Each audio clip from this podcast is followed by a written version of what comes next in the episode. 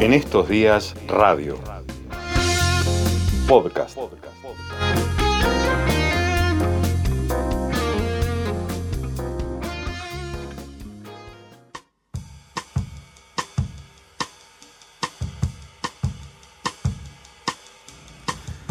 Les contábamos en el inicio del programa que íbamos a asomarnos a la realidad de una comunidad mapuche que tiene un enorme significado la lucha territorial que han llevado adelante, porque han quedado rodeados de lo que desde Buenos Aires y los sucesivos gobiernos, desde 2013 aproximadamente, han presentado como eh, el sueño dorado de la Argentina, es decir, el futuro más promisorio de la Argentina vinculado con la extracción y la posible exportación después de gas y de petróleo. Me refiero a Vaca Muerta. Allí en el corazón de Vaca Muerta, cerca de la localidad de Añelo, está la comunidad Campo Maripe.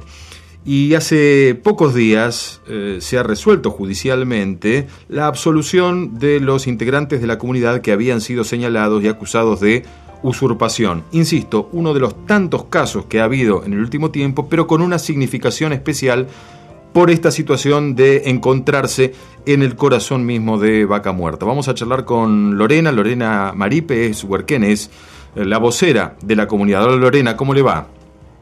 Mari, Che Lorena Piñén, Che Huerquelenta, Campo Maripe Piñén. Gracias por este contacto. Eh, explicaba yo que hace poco se había resuelto ya de manera prácticamente definitiva la absolución de quienes habían sido acusados por usurpación. Recuérdenos cómo fue el proceso de por qué se había hecho esta acusación, la recuperación que ustedes realizaron cuando eh, era inminente el comienzo de la explotación petrolera allí en los campos cuya familia ustedes este, están allí ocupando hace tantos años. Sí, efectivamente. En el año 2014 eh, mi familia ocupa eh, el territorio desde 1923 aproximadamente y en el año 2014 un privado nos inicia eh, una denuncia penal por usurpación en tierras de la comunidad que la comunidad ocupa. Actualmente ocupó tradicionalmente, ¿no? Entonces a partir de ahí se inicia un proceso bastante largo donde en el año 2017 nos realizan la formulación de cargo a seis integrantes de la comunidad, eh, cinco de los cuales son eh, los hermanos mayores, eh, son mis tíos ellos, y un primo que también es, denunciado. Entonces empieza una, una batalla legal contra esta persona que que en realidad él que nos denunciaba como usurpadores era quien nos había despojado de la tierra en el año 78, obtiene una compra que no sabemos realmente si fue eh, en buena ley, ¿no? Porque en la Argentina en ese momento atravesaba un, un, proceso bastante complicado y mi abuelo vivía en ese momento en el territorio, entonces esta persona llega con un proyecto forestal que la provincia de Neuquén le había vendido la tierra, entonces lo desaloja a mi abuelo de las tierras. Mi abuelo no se resiste a irse y acepta ser empleado de, este privado eh, para no abandonar eh, el territorio, el lugar donde él vivía. Así que llevamos un proceso bastante largo eh, en el cual tuvimos muchísimas audiencias, idas a Neuquén, al Poder Judicial. en una primera instancia ganamos el juicio el juez revisó en su momento dictó un fallo, la verdad que fue ejemplar para nosotros, porque él entendía, dice que, que no habíamos cometido un delito de usurpar porque nosotros vivíamos ahí. Si bien él manifestaba que él no de, derimía de quién era la propiedad de la tierra, pero sí de que nosotros habíamos fundamentado que teníamos ocupación mucho tiempo antes del territorio. Y ese proceso bueno fue apelado por eh, por el privado eh, el tribunal de impugnación eh, dijo que debía ser revisado ese fallo entonces fuimos a un segundo juicio donde bueno nuestra defensa pidió la absolución y bueno ellos no se opusieron le cuesta un poco. Y el día 21 de este mes que pasó fueron absueltos los seis imputados de los cargos.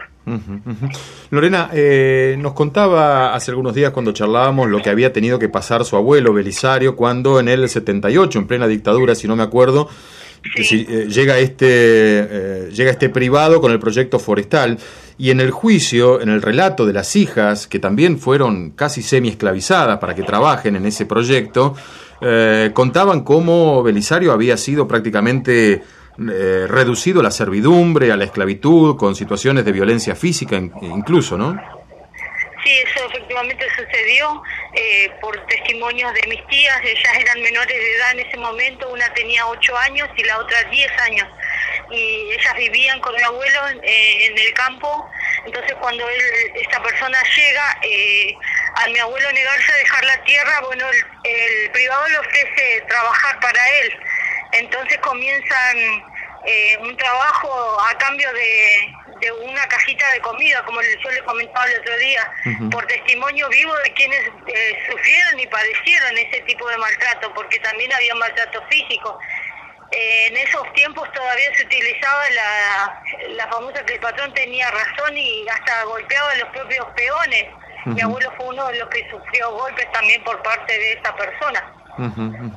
Y así que bueno, fue bastante complicado todo ese tiempo porque ellos dicen que comenzaron, mis tías haciendo menores de edad tenían que trabajar a la par de mi abuelo eh, haciendo los podos para poder plantar los, álamos del proyecto que esta persona traía. Claro. Eh, Lorena, hoy la comunidad está eh, rodeada por proyectos de explotación este, petrolífera y gasífera no convencional, el fracking. Hoy si desde su comunidad mira hacia, no hacia el río, que es uno de los límites de la comunidad, el río Neuquén, sino hacia los otros puntos cardinales, ¿qué es lo que ven? ¿Ven pozos en actividad, actividad de fracking? ¿Qué, ¿Cuál es el, panorama, el paisaje que ustedes ven desde su comunidad? Sí, sí, la verdad que es devastador el paisaje que tenemos alrededor porque estamos rodeados por, por empresas petroleras que aún al día de hoy que ha empezado otra vez la actividad después de esta pandemia ya se ha puesto otra vez en funcionamiento de las fracturas hidráulicas. Ya empezamos a sufrir nuevamente los temblores que la otra vez fue de público conocimiento en Neuquén, un temblor muy fuerte que se sintió, también lo sentimos acá en el territorio. Y desde que la actividad del fracking comenzó, volvieron los temblores de tierra a, sentirse a menudo acá en el, lugar. Y sí, pozos petroleros hay por todos lados, tenés la planta Fortín de Piedra, eh, hacia el oeste, eh, arriba en la meseta todo lo que explotó IPF durante el año 2013 hasta el 2015 aproximadamente. Y la verdad que, que lo único que nos dejan es contaminación y muerte las, las petroleras para nuestros territorios porque de progreso no, no vemos nada. ¿Y ustedes qué tipo de eh, economía de subsistencia realizan allí en el territorio? Y nosotros nos dedicamos a la cría de animales a corral, de eso vivimos, no lo usamos para comercializar, sino para el consumo propio. Y de las huertas comunitarias, cada cual en su caso también cultiva. Eh, algunos integrantes y trabajan en, el pueblo que está acá a 15 kilómetros donde está la, la comunidad. Eh, algunos jóvenes que trabajan también en la actividad privada o, en la administración pública también. Eh, supongo que las empresas petroleras y gasíferas, a través de voceros este, empresariales o políticos, les, les han ofrecido este, mucho dinero para que se vayan de ese lugar, teniendo en cuenta lo que en el subsuelo seguramente hay. ¿Por qué se quedan allí? Sí, porque nosotros somos de ese lugar, eh, toda mi familia ha vivido toda una vida, ya son seis generaciones viviendo en el territorio y nosotros, mejor que nadie, sabemos que el dinero no compra ni, ni la vida ni la salud, te podrá dar bienestar un tiempo y después, eh, cuando el dinero se termina o, contraes alguna enfermedad a causa, de, a causa de la contaminación, no, no te queda nada. Y sabemos que todo eso se va a terminar, porque el petróleo en, en algún momento se va a terminar, el gas no convencional también, y lo que nos preocupa es cómo va a quedar nuestro territorio devastado. Y nosotros, por miles de años hemos sobrevivido, siempre lo necesitamos del petróleo para vivir y lo vamos a seguir haciendo. Lorena, le agradecemos este contacto, le enviamos un saludo desde Bariloche. ¿eh? Bueno, a ustedes, espero que Gracias. ¿eh? Lorena Maripe es eh, de la comunidad Campo Maripe. Hace pocos días un fallo judicial eh, descartó la calificación de usurpadores, los absolvió a los seis integrantes de esa comunidad que eh, pelearon contra verdaderos gigantes, porque si bien un privado era quien encarnaba la denuncia, eh, en realidad lo que se está discutiendo allí es la servidumbre de paso hacia los terrenos donde se realiza la explotación petrolífera y gasífera por métodos no convencionales, el fracking, la fractura, etc. Eh, y la sensación de, la, de, lo desmedido de la pelea entre el tamaño de uno y otro le da una dimensión distinta a la de otros casos donde comunidades reclaman por su presencia ancestral en los territorios. Es una historia muy interesante para conocer con, más detalle. Están sufriendo además en carne propia lo que muchos otros pueblos y vecinos y vecinas de ciudades aledañas, que son los constantes movimientos sísmicos provocados precisamente por esa actividad del, fracking en la zona.